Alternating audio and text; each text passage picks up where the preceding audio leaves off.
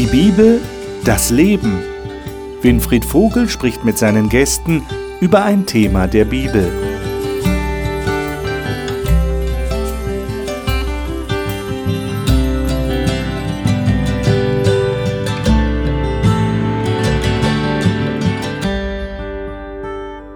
Was alle befürchtet hatten, ist tatsächlich eingetroffen. Paulus ist in Jerusalem gefangen genommen worden. Die Juden haben so einen Rabatz gemacht, dass es nicht mehr anders möglich war, als ihn in Gewahrsam zu nehmen. Sie wollten ihn umbringen. Er war in Lebensgefahr.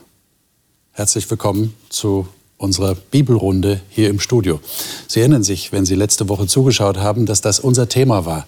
Paulus in Lebensgefahr. Jetzt ist er durch die Römer, auch durch die gute Vermittlung seines Neffen, wir erinnern uns, am Ende der letzten Sendung hatten wir das noch kurz erwähnt, ist er nach Caesarea geschafft worden, um dort in Sicherheit zu sein vor den Juden, die sich verabredet hatten, dass sie nicht eher ruhen werden und nicht eher essen und trinken werden, als bis Paulus tot ist. Und jetzt ist er in Caesarea und dort muss er sich verantworten vor den Statthaltern, vor den Politikern der damaligen Zeit und auch vor König Agrippa. Vor Königen und Politikern ist unser Thema. Und wir wollen schauen, in den Texten, die wir heute zu lesen haben, in den Kapitel 24 bis 26, wie Paulus sich da geschlagen hat, wie er mit diesen vornehmen und höher gestellten Persönlichkeiten umgegangen ist. Und natürlich wieder die Frage stellen, was wir unter Umständen daraus lernen können für unser eigenes Leben. Dem wollen wir nachgehen und das tue ich gerne mit meinen Gästen hier im Studio und die Gäste darf ich Ihnen jetzt vorstellen. Elisabeth Strassner stammt ursprünglich aus Hanau am Main und arbeitet als Dozentin an einer Fachschule für Heilerziehungspflege. Die Bibel ist für sie eine Fundgrube für alle Lebenslagen. Dani Canedo lebt im Naturpark Bergstraße Odenwald und arbeitet in der Verwaltung einer Freikirche. Sie sagt, es fasziniere sie immer wieder neu, wie Gott sich auch im Alltag offenbart. Dr. Otto Wendel wurde durch den Zuspruch der Bibel, dass wir durch den Glauben an Jesus wirklich frei sein dürfen, inspiriert, Pastor zu werden. Er lebt und arbeitet in Bochum. Vincent Boujor ist in Frankfurt am Main geboren, ist Pianist und hat ein Studium zum Tonmeister gemacht. Vor einigen Jahren hat er die Bibel für sich entdeckt und redet gerne mit anderen darüber. Wir reden jetzt hier im Studio darüber und ich lade euch ein, dass wir Kapitel 24 einmal aufschlagen in der Apostelgeschichte. Und äh, wieder der Hinweis auch an unsere Zuschauer, dass wir natürlich nicht jeden Vers lesen können. Das sind einfach zu viele Verse für die kurze Sendezeit, die wir zur Verfügung haben. Äh, wir werden also ausschnittweise, auszugsweise lesen und zwischendurch aber versuchen, immer wieder die Brücke zu schlagen zu dem nächsten Abschnitt, den wir behandeln wollen. Da haben wir zunächst mal, dass der Paulus, ich habe schon erwähnt, in Caesarea ist. Und da kommen jetzt tatsächlich die hohen Priester, also der hohe Priester Hananias und die Ältesten und Tertullus, ein Anwalt, den sie sich genommen haben, nach Caesarea zum Statthalter Felix, so heißt er, und versuchen jetzt die Anklage gegen Paulus zu formulieren. Das macht der Tertullus, dieser Anwalt, sehr eloquent. Das lesen wir hier in Kapitel 24 am Anfang in den ersten Versen. Zum Beispiel, ich zitiere jetzt mal kurz aus dem Vers 5, wir haben diesen Mann, gemeint ist Paulus, als eine Pest befunden und als einen, der unter allen Juden, die auf dem Erdkreis sind, Aufruhr erregt oder als An Anführer der Sekte der Nazoräer, der auch versucht hat, den Tempel zu entheiligen, den wir auch ergriffen haben. Und von ihm kannst du selbst, wenn du ihn verhört hast, über alles dies Gewissheit erhalten, dessen wir ihn anklagen. Und dann hält Paulus eine Rede, eine Verteidigungsrede. Er erklärt, was ihn überhaupt dazu geführt hat, jetzt ein Missionar für Jesus zu sein. Und jetzt steigen wir mal da ein, wo die Reaktion des Statthalters kommt. Denn das ist ja das interessante Thema, das wir heute vor uns haben, dass wir versuchen, dem nachzuspüren, wie ist es da dem Paulus gegangen und wie haben denn diese Politiker auf ihn überhaupt reagiert. Und zwar ab Vers 22. äh, bis Vers 27. Dani, darf ich dich bitten, du hast die Basisbibel dabei, mhm. äh, diese Verse mal zu lesen. Gerne. Felix wusste über den neuen Weg ziemlich genau Bescheid. Er vertagte die Verhandlung mit den Worten, ich werde euren Fall entscheiden, sobald Kommandant Lysias da ist. Er befahl dem zuständigen Hauptmann, Paulus weiter in Gewahrsam zu halten, aber die Haft zu erleichtern. Und keiner von seinen Freunden sollte daran gehindert werden, sich um ihn zu kümmern. Einige Tage später erschien Felix zusammen mit seiner Frau Drusilla, die Jüdin war. Er ließ Paulus herbeibringen. Dann hörte er sich an, was Paulus über den Glauben an Christus Jesus sagte. Aber Paulus sprach zuletzt auch über ein Leben nach Gottes Geboten, über Enthaltsamkeit und über das bevorstehende Gericht. Da erschrak Felix und sagte, Für heute kannst du gehen, wenn ich Zeit habe, lasse ich dich wiederholen. Gleichzeitig hoffte er, von Paulus Geld zu bekommen. Deshalb ließ er ihn auch öfter zu sich bringen und unterhielt sich mit ihm. Zwei Jahre später wurde Felix durch Porcius Festus abgelöst. Felix wollte den Juden noch einen Gefallen erweisen, deshalb sorgte er dafür, dass Paulus weiterhin im Gefängnis blieb. Ich meine, wir haben ja hier zwei äh, Leute, die sich gegenüberstehen. Natürlich interessiert uns der Paulus, über den werden wir auch zu reden haben, aber jetzt, jetzt geht es mal um den Felix. Äh, das ist praktisch sein Gegenüber. Und, und Paulus hat jetzt eine Rede gehalten und jetzt kommt die Reaktion. Was für einen Eindruck gewinnt ihr von diesem Statthalter Felix? Was würdet ihr sagen? Wie, wie kommt der euch vor? Der hat so eine eigene Agenda, finde ich. Der hat eine eigene Agenda? Ja, also ihm geht es nicht darum, Recht zu sprechen, ähm, der, der Wahrheit auf den Grund zu kommen, sondern vielleicht ein bisschen Geld dabei zu machen. Ich würde sagen, so ein typischer Beamter. Oh.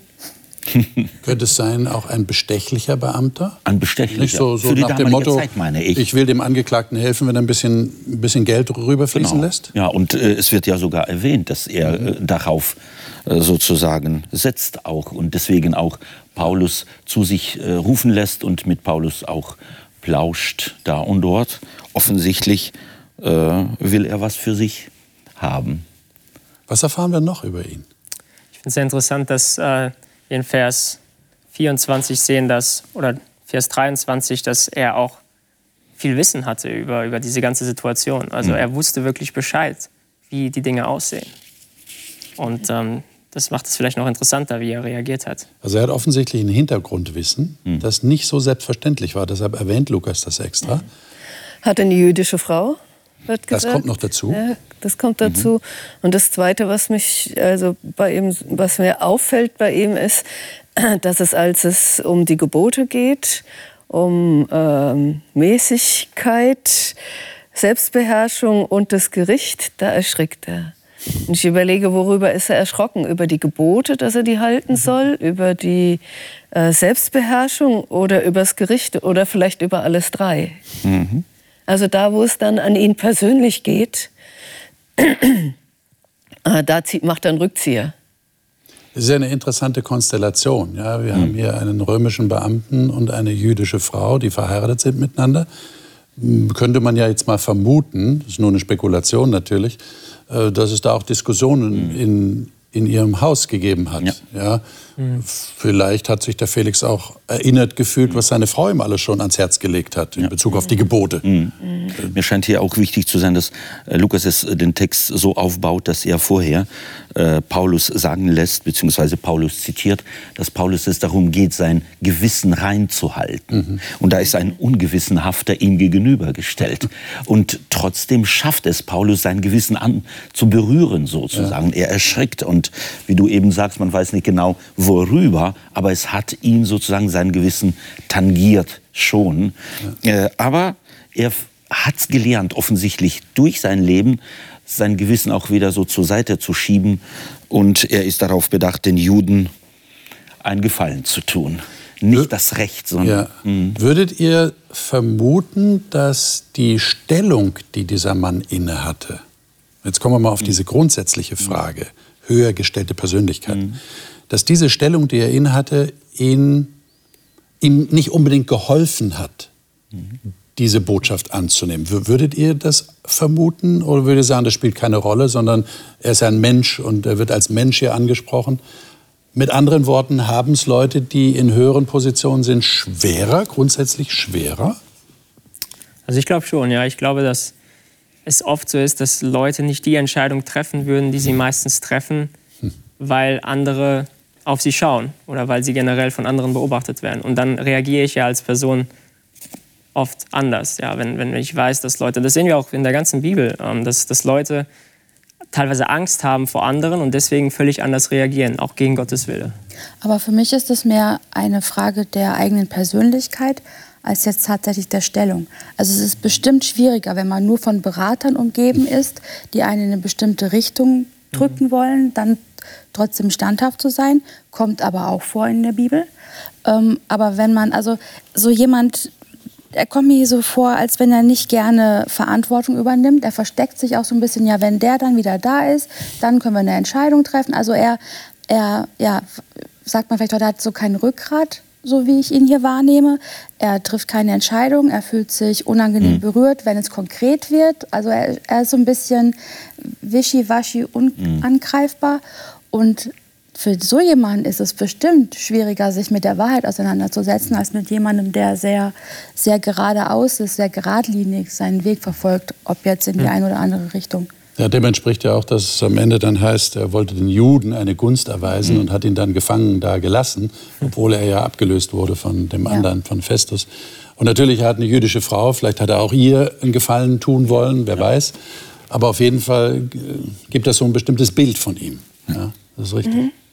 Aber es scheint auch Lukas darauf anzukommen, ein Porträt zu, zu skizzieren, damit man so ja, richtig äh, den äh, Mann auch äh, so zu, einfach zu spüren bekommt. Ja? Und es ist ja nicht üblich, auch mal äh, über die Gattin in der Bibel einfach mitzuteilen. Ja. Hier macht er es, um wahrscheinlich so eine interne Information zu geben. Vor 2000 Jahren hat es wahrscheinlich äh, war es genug, um zu wissen, er hat mit Jüdin äh, verheiratet.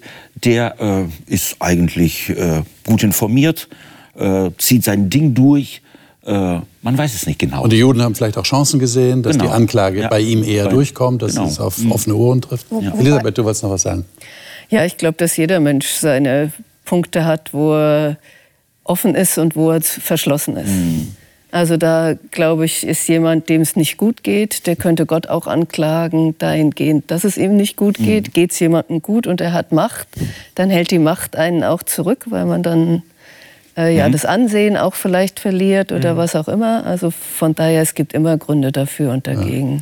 Ja. Denkt ihr, dass es irgendwie ähm, Möglichkeiten gibt, hier mehr Erfolg zu haben? Gibt es da irgendwie ein Rezept? Also der Paulus hat es in dem Moment nicht gefunden, aber es ist wahrscheinlich weniger ihm anzulasten als seinem Gegenüber. Aber gibt es da irgendwie eine Möglichkeit, dass man so Hindernisse, wie ihr sie jetzt geschildert habt, Charakter, Machtposition, dass man das überwinden kann, dass man es dem leichter machen kann? Also ich, jemand anders? Ja. Nein. Geht nicht. Nein. Also vielleicht. Also ich sage einfach mein Ding und wer das jetzt ist, ist egal. Ich brauche mich auch nicht auf ihn einstellen, sondern. Vielleicht, vielleicht kann ich, wenn ich ein geradliniges Leben führe oder wie das eben hier in, in Vers 16 dann steht, ähm, ein reines Gewissen zu haben vor Gott und den Menschen, vielleicht kann dieses Licht leuchten zu lassen, andere ermutigen, das auch zu machen, aber es gibt keinen Trick. Jeder Mensch entscheidet das für sich ganz alleine und genauso wenig wie ich Menschen bekehren kann, das macht auch Gott oder der Heilige Geist, der den Menschen hilft. Genauso wenig kann ich dazu beitragen, dass der andere den Schalter kippt und plötzlich lieb, nett, besonnen und enthaltsam und mhm. Gebote hält und so. Das okay. Also ich kann es nicht. Also ich glaube, also ich habe da eine andere Meinung, äh, und zwar, dass es nicht unerheblich ist, wie ich das sage. Das, was ich sage und wie ich sage. Äh, sage ich das äh, sozusagen ohne dass ich Rücksicht nehme, was das für eine Person ist, ist eine, hat eine hohe Stellung und ich versuche mit ihm auf einer gleichen Ebene zu sprechen und sozusagen ihn runtersetze. Das wird bestimmt nicht zugunsten äh, des Dialogs sozusagen das sein. Hilft also bestimmt nicht, aber ich glaube nicht, dass es einen richtigen Weg gibt, den ich machen da kann, ich, damit da der andere genau, das genau, macht, wie ich da mir ich, wünsche. Also es ist nicht eine Abhängigkeit Absolut. davon. Ja. Nein, nein, keine. Aber man sollte sich schon darum bemühen, ja. den Menschen entgegenzukommen, ja. was die Aposteln da auch machen. Also, ja, das, ähm, ja, das wollte ich auch sagen. Also in, in dieser Richtung, dass Also das sehen wir auch, wenn wir uns Paulus genau anschauen in den Kapiteln davor, äh, wie, das auch, wie das auch besprochen wurde, dass, dass Paulus wirklich ähm, sich angepasst hat, mehr oder weniger. Nicht die Botschaft mhm. angepasst mhm. hat, aber er ist auf den Menschen immer eingegangen, auf genau. die Person, mit der er geredet hat. Ja. Und, ähm, und das war auch das Erfolgsrezept, glaube ich. Ja. Die Predigt in Areopag ist eine andere als die Predigt von den, Ju genau. von den Juden. Ja? ja. Da merkt man, dass er das berücksichtigt. Genau. Ja, für mich war die Frage eigentlich, die hätte das auslassen sollen mit dem Gericht oder mit dem Verboten oder ja genau, ne? oder was das weglassen glaube ich nicht. Nein. Und ich glaube, dass es kein Trick gibt oder so. Ich glaube, dass das Manipulation wäre. Mhm. Und das ist etwas, was Christentum und Manipulation, das schließt sich für mich aus. Das ist unehrenhaft eigentlich. Ich meine, könntet ihr euch jetzt irgendwie so spekulativ hineindenken in eine Situation, wo ihr vor einer Höhe gestellt, ich weiß nicht, das klingt jetzt klischeehaft, mhm. wenn ich sage Bundespräsident oder was weiß ich, ja, äh, könnt ihr euch jetzt selber überlegen, ja, was wäre so eine höher gestellte Person? Äh, Wüsstet ihr da, wie ihr euch zu verhalten habt? Wäre das anders? Werdet ihr gehemmt? Wie, wie würdet ihr das machen? Würdet ihr so wie der Paulus ganz souverän auftreten und einfach eure Sache da vorbringen? Oder wie würdet ihr das machen? Kann man wahrscheinlich schlecht vergleichen, weil wir nicht in derselben Situation sind. Wir ja. werden nicht angeklagt, es sei denn, es würde mal tatsächlich passieren. Aber dann wären wir auch nicht vom Bundespräsidenten, sondern von einem Richter.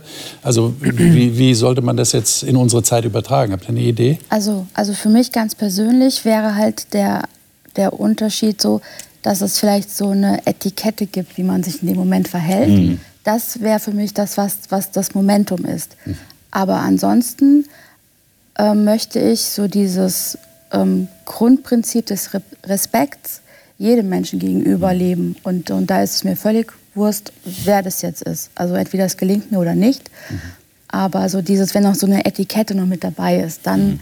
dann was weiß ich jetzt, war ja gerade ähm, ähm, englische Hochzeit, da muss man sich halt bestimmt kleiden oder halt mhm. bestimmt ähm, eben so machen. Das ist dann einfach so, Punkt. Aber so dieses, dieses Zwischenmenschliche, das hat damit nichts zu tun. Aber man müsste natürlich erstmal eine Basis finden, auf der man überhaupt reden kann. Es muss eine Gelegenheit da sein. Genau. Und der andere muss auch die Offenheit haben, überhaupt zuhören zu wollen. Mhm. Ja.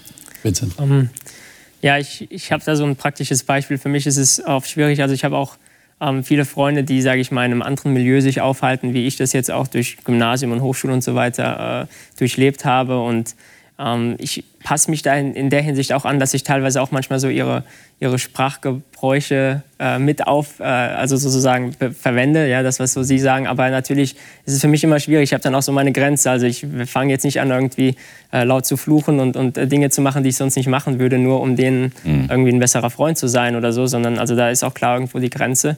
Aber trotzdem zeige ich denen auch ein bisschen durch meine Reaktion, wie ich mit ihnen umgehe, dass mir sehr wichtig sind. Ja. Mhm.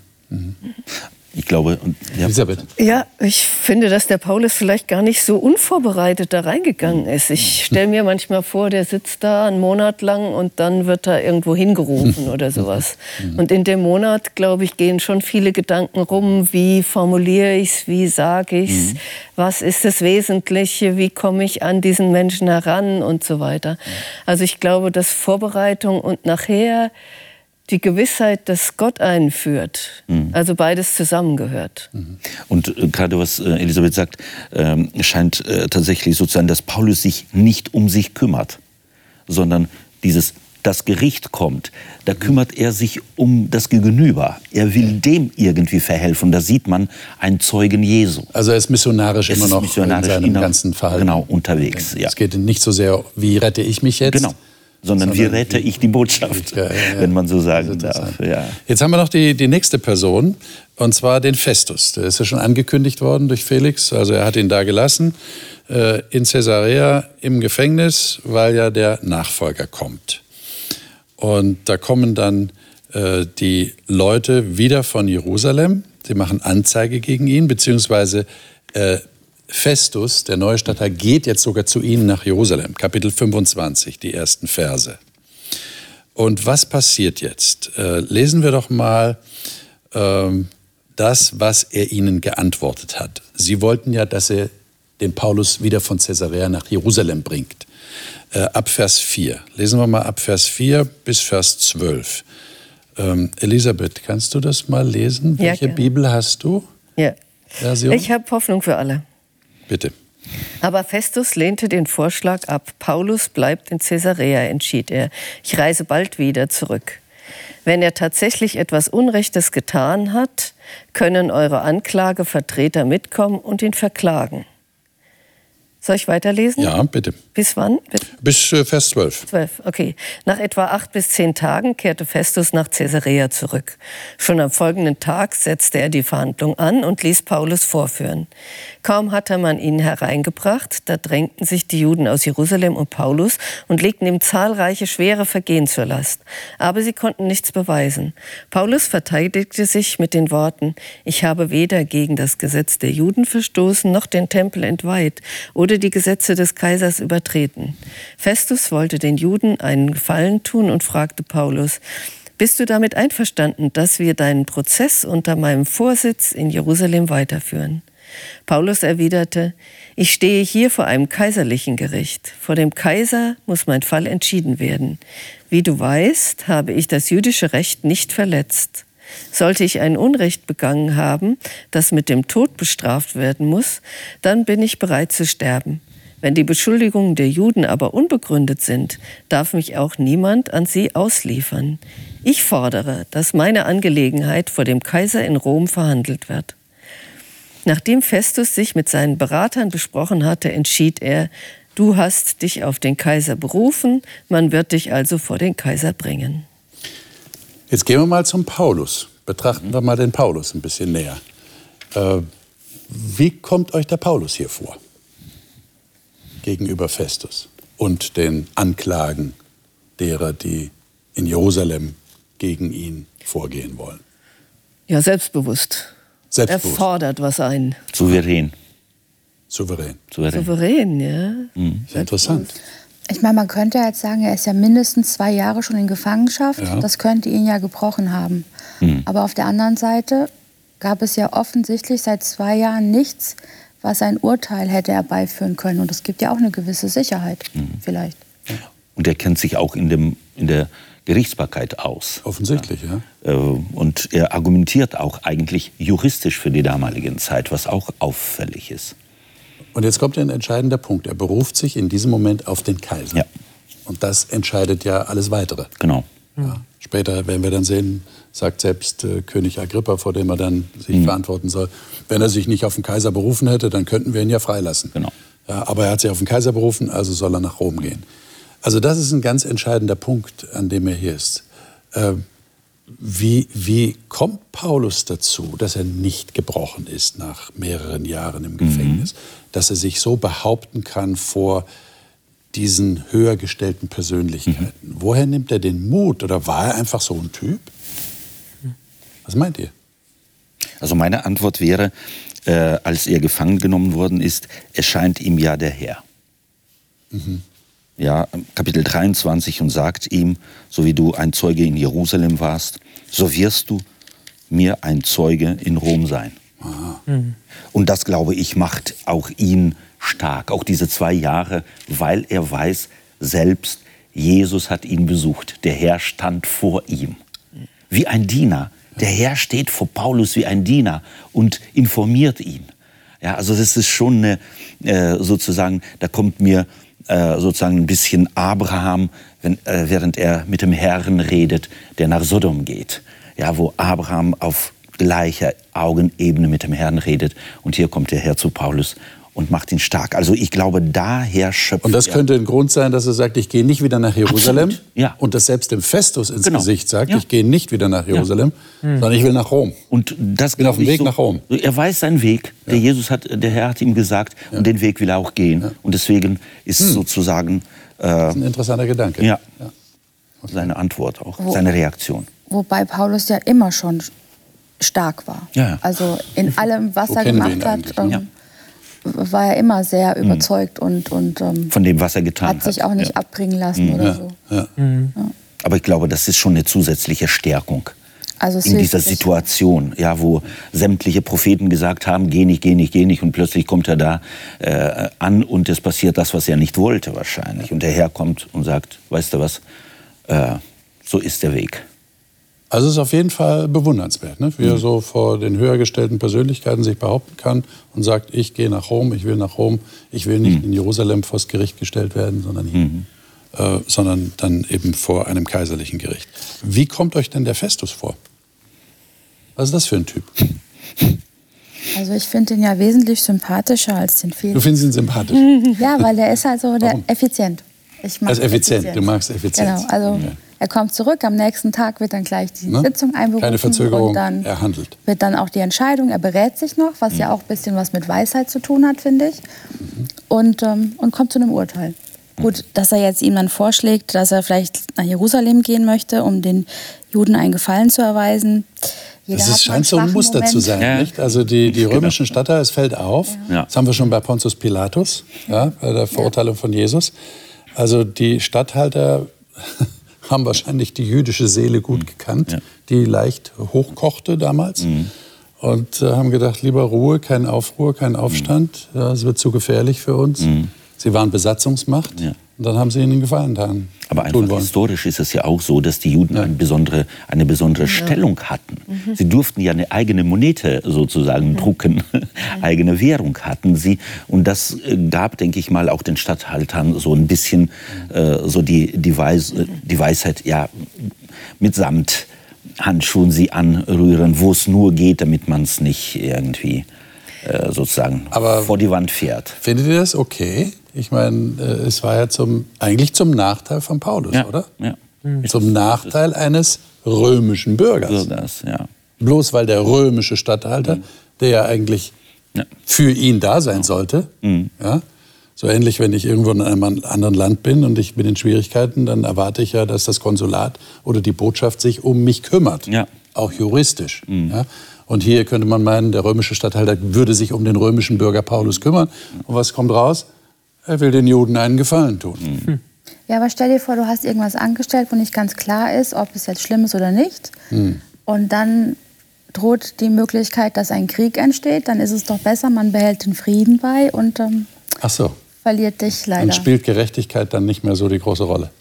Ich glaube, dass Politisch halt, ne? Das, Politisch. Genau, Politisches politisch Verhalten. ist es ähm, relativ, ja. Das ist dann relativ. ja. Also ich weiß nicht ganz genau, was ein Stadthalter zu tun hat, aber ich stelle mir so vor, dass er eine Provinz zu verwalten hatte oder zu regieren hatte, auch um Gerechtigkeit da auch zu sprechen hat. Und jetzt kommt jemand Neues und versucht mit diesen Menschen, die er nicht kennt, auch irgendwie einen Weg zu finden, die zu führen und zu leiten. Ja klar, er muss ja erstmal Muss erst sich mal- vorantasten. Ne? Und er kennt ja die Juden jetzt nicht gut und den jüdischen Glauben auch nicht. Und wenn ich das richtig in Erinnerung habe, die Geschichte ist so, dass die Juden die einzige Religion war, die Religionsfreiheit hatte im Genossen. römischen Reich. Ja, sie hatten eine, Eine Sonderstellung, Sonderstellung, die ja. Sonderstellung durch ihre Religion. Ja, ja. Da hat man dann schon mehr Rücksicht genommen. Auf. Ja. Dann geht es weiter mit dem König. Jetzt kommt der König ins Spiel. Kapitel 25 ab Vers 13. Äh, was passiert da?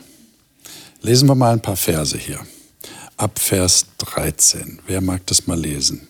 Vincent, sei doch so gut, du hast die Ja, Elberfelder. genau. Auf, Auf dem Handy, genau. lies doch mal ähm, die Verse 13 bis, äh, äh, ja, ich würde mal sagen, äh, bis Vers 20. Okay. Mhm. Als aber etliche Tage vergangen waren, kamen der König Agrippa und Bernice nach Caesarea, den Festus zu begrüßen. Als sie aber mehrere Tage daselbst verweilt hatten, legte Festus dem König die Sache des Paulus vor und sprach, ein gewisser Mann ist von Felix gefangen zurückgelassen worden, wegen dessen, als ich zu Jerusalem war, die hohen Priester und die Ältesten der Juden Anzeige machten, indem sie ein Urteil gegen ihn verlangten, denen ich antwortete, es ist bei den Römern nicht Sitte, irgendeinen Menschen preiszugeben, ehe der Angeklagte seine Ankläger persönlich vor sich habe und Gelegenheit bekommen, sich wegen der Anklage zu verantworten. Als sie nun hierher zusammengekommen waren, setzte ich mich, ohne Aufschub zu machen, tags darauf auf den Richterstuhl und befahl, den Mann vorzuführen, über welchen, als die Verkläger auftraten, sie keine Beschuldigung von dem vorbrachten, was ich vermutete. Sie hatten aber etliche Streitfragen wider ihn wegen ihres eigenen Gottesdienstes und wegen eines gewissen Jesus, der verstorben ist, von welchem Paulus sagte, er lebe. Da ich aber hinsichtlich der Untersuchung wegen dieser Dinge in Verlegenheit war, sagte ich, ob er nach Jerusalem gehen und da selbst wegen dieser Dinge gerichtet werden sollte. Genau, und dann schildert er weiter, dass Paulus sich auf den Kaiser berufen ja. hat und deshalb äh, er auch nach Rom geschickt würde. Es ist ja interessant, dass er hier in Vers 19 sagt, äh, worum es eigentlich mhm. geht. Also den Juden ging es offensichtlich um diese Frage, Jesus, der eigentlich gestorben ist, der aber auferstanden ist und der lebt, wie Paulus bekannt hat. Das war der Knackpunkt. Mhm. Ja. Ähm, und dann geht es ja weiter, dass der Agrippa schließlich sagt, äh, ich möchte ihn auch hören. Mhm. Ich möchte den Paulus selber anhören. Und dann kommt es tatsächlich zu dieser Begegnung.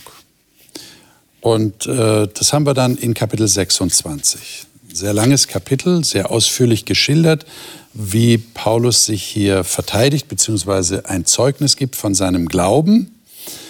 Das haben wir dann äh, in Vers 12, äh, beginnt er Vers 13, wie er das Licht auf dem Weg gesehen hat, wie Jesus ihn äh, gefragt hat, warum verfolgst du mich? Und diese ganze Geschichte schildert er. Und dann sagt plötzlich in Vers 24, Lesen wir mal die Verse 24 äh, bis Vers äh, 27. Dani, sei doch so gut, lies mal diese Verse 24 bis 27. Als Paulus mit seiner Verteidigung an diesem Punkt angelangt war, rief Festus laut dazwischen, Du bist verrückt, Paulus. Das viele Studieren treibt dich in den Wahnsinn. Paulus antwortete, ich bin nicht verrückt, verehrter Festus. Was ich sage, ist wahrhaftig und vernünftig. Der König weiß über diese Dinge Bescheid. Mit ihm kann ich auch ganz offen darüber reden, denn ich bin überzeugt, dass ihm nichts davon entgangen ist. Schließlich hat alles nicht in irgendeinem verborgenen Winkel stattgefunden. König Agrippa, glaubst du den Propheten? Ich weiß, dass du ihnen glaubst. Elisabeth, lies mal weiter von Vers ja. 28. Jetzt sagte Agrippa, es fehlt nicht viel und du überdenkst Du überredest mich noch, ein Christ zu werden. Ich bete zu Gott, entgegnete Paulus, dass nicht nur du, sondern alle hier über kurz oder lang Christen würden wie ich, allerdings ohne Fesseln. Da erhob sich der König, der Statthalter Berenike und alle anderen. Nach der anschließenden Beratung erklärten sie einstimmig, dieser Mann hat nichts getan, wofür er die Todesstrafe oder Haft verdient hätte. Wir könnten diesen Mann freilassen, meinte Agrippa zu Festus, hätte er nicht verlangt, dass sein Fall vor dem Kaiser verhandelt wird. Hm. Wie kommt der Festus auf die Idee, Paulus sei verrückt? So hast du, glaube ich, in der Basisbibel gelesen. Ne? Mhm. Äh, in der Elberfelder steht von Sinnen. Mhm. Wie kommt er auf diese Idee? Ja, für einen Außenstehenden. Für einen Außenstehenden ist das so? Ja. Klingt das so? Ja. Klingt, Klingt doch Religion ja. manchmal also verrückt. Ja. Wie Daniel eben gesagt hat, er ist so, so ein Beamter, der zack, zack, zack alles sozusagen auch begründet haben möchte. Und das ist für ihn zu wenig begründet. Das ist zu, zu sehr subjektiv, offensichtlich. Zu emotional. Zu vielleicht emotional vielleicht auch, ja, so mit Judentum, Religion, da kann sonst was sein. Wir halten sowieso so ein bisschen für nicht koscher. Was sagt denn der Paulus kurz bevor dieser Ausspruch kommt? Mhm. Äh, Vincent, was sagt er denn in Vers 23? Hast du das gerade vor Augen? Ja, ja. Ähm, er sagt nämlich, dass der Christus leiden sollte, dass er als erster durch Totenauferstehung Licht verkündigen sollte, sowohl dem Volke als auch den Nationen. Also sind da einige Reizworte drin. Ne? Die Auferstehung der Toten, dass die Botschaft soll zu den Heiden gehen, nicht nur zum Volk Israel. Und gerettet. Und dann sagt er, du musst verrückt sein. Vielleicht hat er das auch noch nie gehört. Kann ja auch sein. Aber damit wird es auch wieder persönlich, oder? Also eigentlich ähnlich wie beim Felix in dem Moment, weil er ist ja einer der Heiden mhm. und dann müsste er sich ja plötzlich vielleicht auch mit dieser komischen Religionsgeschichte da auseinandersetzen. Also so und dieser persönliche Moment. Mhm. Und der, der, andere, der andere Gedanke liegt nahe, äh, die äh, römische Statthalter, die waren ja auch religiös. Sie haben ihre heidnische Vorstellung und die fühlten sich ja auch sozusagen überlegen. Also der äh, jüdischen Religion sind wir sowieso überlegen. Wir haben viel Götter, die haben sich auch manifestiert, so und so. Und so. Das, was du erzählst hier, uns retten, also Völker heißt ja die anderen, außer der Juden noch die anderen. Uns retten, euer König oder euer Gott, äh, das ist ja irgendwie hm, zu überheblich für ihn. Wir sind die Großen und du erzählst uns hier, die Rettung kommt von euch. Wie ist jetzt die Reaktion beim Agrippa? Also Paulus mhm. hat ja in seiner Antwort auf den Festus, äh, sagt er ja, also ich bin, ich bin ja. nicht verrückt, ja. sondern das hat, macht alles Sinn, was ich ja. sage, ja, sagt er hier. Ist ja auch nicht irgendwo passiert. genau, ich bin überzeugt, der König weiß um diese Dinge. Genau. Jetzt wendet er sich direkt an den König, als er merkt, der Festus ist jetzt sehr zurückhaltend. Wie reagiert der König? Mhm. Er sagt fast. Er sagt fast. Fast, fast hätte ich es gemacht oder fast hätte ich geglaubt. Was hat gefehlt? Was Aber meint ihr? Paulus ist auch geschickt. Er sagt, glaubst du an die Propheten? Ich weiß, dass du glaubst. Also er drückt noch ein bisschen, scheint mir so zu sein, auf die Seele. Ja, äh, Paulus ist hier schon sehr geschickt. Also ich finde, wie bei Felix, wie bei Festus, fehlt ihm hier auch im letzten Moment der Mut. Und vielleicht auch mir. Mhm. Also so dieses, es braucht dieses kleine Fünkchen Mut zu sagen, okay, und selbst wenn ich nicht zu 100 Prozent überzeugt bin, ich gehe diesen Schritt. Weil wenn er dann sagt, da ist nichts, was Gefängnis oder mhm. Tod verdient, und dann dieser Satz, so ja, hätte er sich nicht auf den Kaiser berufen, ähm, Sie hätten ihn ja mal fragen können, ob er das nicht zurückzieht. Weil im Prinzip, als Festus ihm vorschlägt, nach Jerusalem zu gehen und da sich richten zu lassen, ähm, also vielleicht hätte man das ja auch zurücknehmen können. Mhm. Oder nicht? Hätte man? Wer weiß was, wie die Gerichtsbarkeit damals war. Frage. Wort gesagt. Also wenn sich jemand auf den Kaiser beruft, dann vermute ich mal, dass ja. das so eine, eine, eine, Ehrgeschichte war und auch eine juristische Sache. Mhm. Also so eine Einbahnstraße. Es so, war eine Einbahnstraße. Okay. Wenn sich ein römischer Bürger auf den Kaiser beruft dann, dann, und Angeklagter dann ist, muss er dahin. dann muss er dahin, okay. weil dann muss tatsächlich der Kaiser entscheiden. Das war ein, ein römisches mhm. Bürgerrecht, okay. sich auf den Kaiser zu ja. berufen. Mhm. Aber auch die Zusammenfassung, äh, was die Lukas hier äh, sozusagen bringt, dass sie miteinander reden und miteinander zum Schluss kommen. Der ist des Todes nicht würdig. Ja. Wenn er aber nicht, und da höre ich Pilatus, ja. hier wasche ich meine Hände, ja. äh, der ist des Todes nicht würdig. Der Mann hat nichts getan. Also da leidet Paulus wie Jesus offensichtlich und hat den gleichen Prozess bzw. die gleiche begründet, Begründung. Und Lukas ist offensichtlich wichtig, das auch zu unterstreichen, die Ähnlichkeit zu zeigen. Ich wollte ja, ja, ich will nur eine kleine, kleine Sache noch anmerken, die mir so auch aufgefallen ist, als ich das mhm. wieder gelesen habe in Bezug zu meinem persönlichen Studium, so in den Kapiteln davor. Es ist ja sehr interessant, dass in der Apostelgeschichte irgendwie so oft die Apostel, also nicht nur Paulus, sondern auch Petrus und, und Stephanus, predigen und, und Leute erreichen und diese eigentlich fast immer überzeugt davon sind, dass das die Wahrheit ist und sie reagieren immer anders. Ja, mhm. also ich habe das gesehen dann in Apostelgeschichte 3 zum Beispiel, wo, wo, Petrus so predigt und dann die Leute aber Ja sagen und sie akzeptieren das und es werden 3000 Leute getauft. Mhm. Ja, und dann in Apostelgeschichte 7, dann Stephanus, da sagen die Leute, sie, da sagt sogar die Bibel auch, benutzt es so die gleiche Aussage wie in dem dritten Kapitel, aber die Leute sind nicht, also sind, sind überzeugt, aber sie nehmen es nicht an. Sie werden zwar irgendwo angesprochen, genau. aber sie reagieren ganz anders als da. Genau. Und hier ist es auch so, dass, dass also auch Paulus ja, den König erreicht, aber er sich doch nicht dafür entscheidet letztendlich.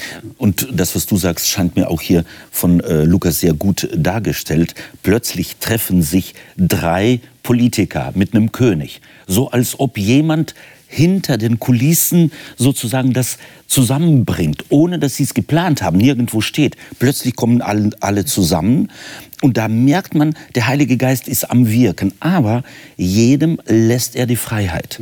Keiner wird gezwungen. Sie können, sie dürfen, aber sie müssen es nicht. So die Freiheit scheint mir für Lukas, auch wenn wir äh, Rücksicht darauf nehmen, dass es vielleicht, wahrscheinlich der Wahrscheinlichkeit nach, so die, das erste Verteidigungsschreiben sozusagen für die Christen gegen die Heiden ist, dann sieht man hier es ganz plastisch. Jetzt nehme ich mal an, dass ihr diese Kapitel, die wir jetzt hier gelesen haben, ähm, nicht jeden Tag zu eurer persönlichen Andacht lest. Ich vermute das ja. einfach mal. Ja? Aber trotzdem möchte ich euch fragen, was nehmt ihr denn mit? Es ist ja mhm. Bibel, es ist Wort Gottes. Ja. Lukas hat das sicher unter Inspiration des Heiligen Geistes aufgeschrieben, in dieser Ausführlichkeit. Mhm. Auch die Reden des Paulus äh, mit all den verschiedenen Aussagen, die er darin macht. Was, was nehmt ihr mit? Was spricht euch an? Was wollt ihr gerne behalten für euer Leben? Ja, also ein Punkt davon, wo ich gerade dabei war, dachte mhm. ich, irgendwie, das berührt mich schon. Der Agrippa macht etwas, er geht auf Distanz sozusagen. Also er ist erst ergriffen, so emotional, und dann sagt er, okay, beinahe hättest du mich, also da geht er schon auf Distanz, dann steht er auf und äh, macht ein Urteil sozusagen. Also dieses Aufstehen finde ich auch nochmal. Mhm. Und ich glaube, dass das mir auch manchmal passiert, dass wenn mich etwas betrifft, dass ich erstmal auf Distanz gehe auch nochmal. Ja, und da zu gucken, wann berührt mich was in der Bibel, gehe ich dann auf Distanz oder mhm. wann berührt mich was in der Predigt und mir gefällt die Krawatte vielleicht nicht oder keine Ahnung was mhm. nicht oder die Stimmlage oder was auch immer und dann gehe ich zurück und auf Distanz. Wo lasse ich mich auf Sachen auch ein? Obwohl das, was du gehört hast, eigentlich gut wäre, gut dass du es annimmst. Genau. Mhm. Ich denke, okay, da nochmal. Ja. Also man kann, glaube ich schon, das ist normal, dass man mal auf Distanz geht, aber vielleicht dann nochmal drüber nachzudenken mhm. und nochmal dran zu gehen, auch nochmal sich damit zu beschäftigen. Ja? Ich glaube auch für mich ist es so, denn, was ich so mitnehmen kann, irgendwie den, den letzten Schritt gehen. Ja, diese drei Persönlichkeiten, jetzt abgesehen von Paulus, die wir mehr oder weniger jetzt in diesen Kapiteln vorkommen, die wurden alle damit irgendwie konfrontiert und irgendwie es hat es immer so ein bisschen gefehlt, so dieser letzte Schritt noch, äh, um um wirklich Ja zu sagen so zu der Botschaft. Ja. Mhm. Also was ich so speziell finde, also wenn man die Evangelien liest, da entsteht ja oft der Eindruck, ach hätten sie doch ein bisschen mehr auch erzählt, was die da geredet haben. Mhm. Und das macht er jetzt ja hier in der Apostelgeschichte sehr ausführlich. Und irgendwann hat es mich schon auch ein bisschen gelangweilt, wo ich dachte, hey, danke, kenne ich schon. Aber dann ist mir so aufgefallen, eigentlich, also wir sagen halt, es ist seine Predigt, aber eigentlich erzählt er ja seine Geschichte mit Gott. Mhm. Und dieses täglich meine Geschichte mit Gott zu erzählen, das mache ich ja nicht nur, damit du was lernst, sondern damit bringe ich ja auch für mich ganz viel von dem zum Leben und, und intensiviere damit ja eigentlich auch meine Beziehung zu Gott. Und, und das möchte ich auch meine Geschichte erzählen. Für mich Zuschauer ist das hm? tatsächlich eine Anregung, die Sie aufnehmen können, mhm. die jeder von uns für sich aufnehmen kann, äh, seine persönliche Geschichte mit Gott zu erzählen. Ganz egal, wer da ist, wer einem gegenüber sitzt oder gegenübersteht. Natürlich ist es nicht ganz egal. Wir haben schon mitbekommen, auch der Paulus hat sich versucht einzustellen auf die Leute, die ihm da gegenüberstanden. Er hat Respekt bezeugt ihnen gegenüber. Äh, da war sicher auch eine gewisse Etikette im Spiel. Und doch hat er einfach von sich erzählt und hat so leidenschaftlich gesprochen, dass die fast überzeugt wurden, aber eben nur fast. Und das ist ja auch eine Botschaft. Und dem Lukas war es offensichtlich wichtig, das ausführlich zu erzählen. Wie geht es jetzt weiter? Wir haben noch eine Sache, die wir in der Apostelgeschichte zu betrachten haben, nämlich wie Paulus tatsächlich sich auf den Weg nach Rom macht. Und das ist eine sehr spannende Geschichte, ist auch eine sehr aufregende Geschichte, weil er und seine Mitgefangenen auf der Seereise übers Mittelmeer fast untergehen und ums Leben kommen, aber auf wundersame Weise gerettet werden. Und wir erleben tatsächlich noch, wie Paulus in Rom ankommt und was er dort erlebt, das werden wir das nächste Mal betrachten. Ich freue mich, wenn Sie dann wieder dabei sind. Schalten Sie wieder ein. Bis dahin wünsche ich Ihnen Gottes Segen für Ihr persönliches Bibelstudium, jetzt gerade in der Apostelgeschichte.